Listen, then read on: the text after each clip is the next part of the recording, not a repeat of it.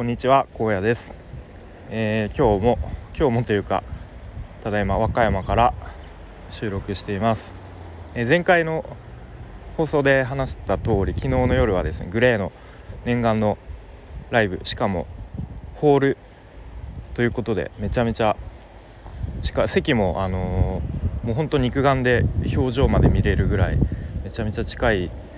えー、距離で見ることができてもう最高のライブでした。うん、でいやもう本当メンバ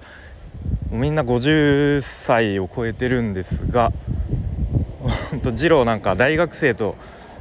ま、見間違えるぐらい若々しくてですねエネルギッシュでで演奏もそしてテルのボーカルもなんか大げさじゃなく今が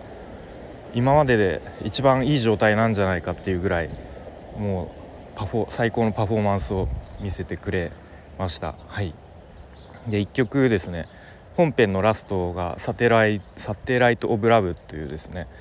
かなり壮大で。でもボーカルのキーがそのかなり高くてもうなんか一般人には出ないぐらい。でテルも調子悪い時はちょっとギリギリ出ない時もあるっていうそういうかなりキーの高い曲があったんですけどもう昨日の「テール」はもう絶好調でもうガツンとその高音がそのホールに響き渡ってもう僕はもうなんか思わず涙が出ましたね。もうその声だけで、うん、もうなんか胸に刺さったというかそれぐらい素晴らしいテルのボーカルとそしてそれを支えるグレーの演奏をちょっと体感できました。はい。でそうですね。もうみんな本当楽しそうに演奏していて。でやっぱコロナ禍でなかなかこうライブに来たくても来れない。でまあライブになんとか来れたとしても、まあ、マスクをして声を出せないっていう状況だったんですが昨日はですねあのマスク着用という条件で声出しが OK ということで、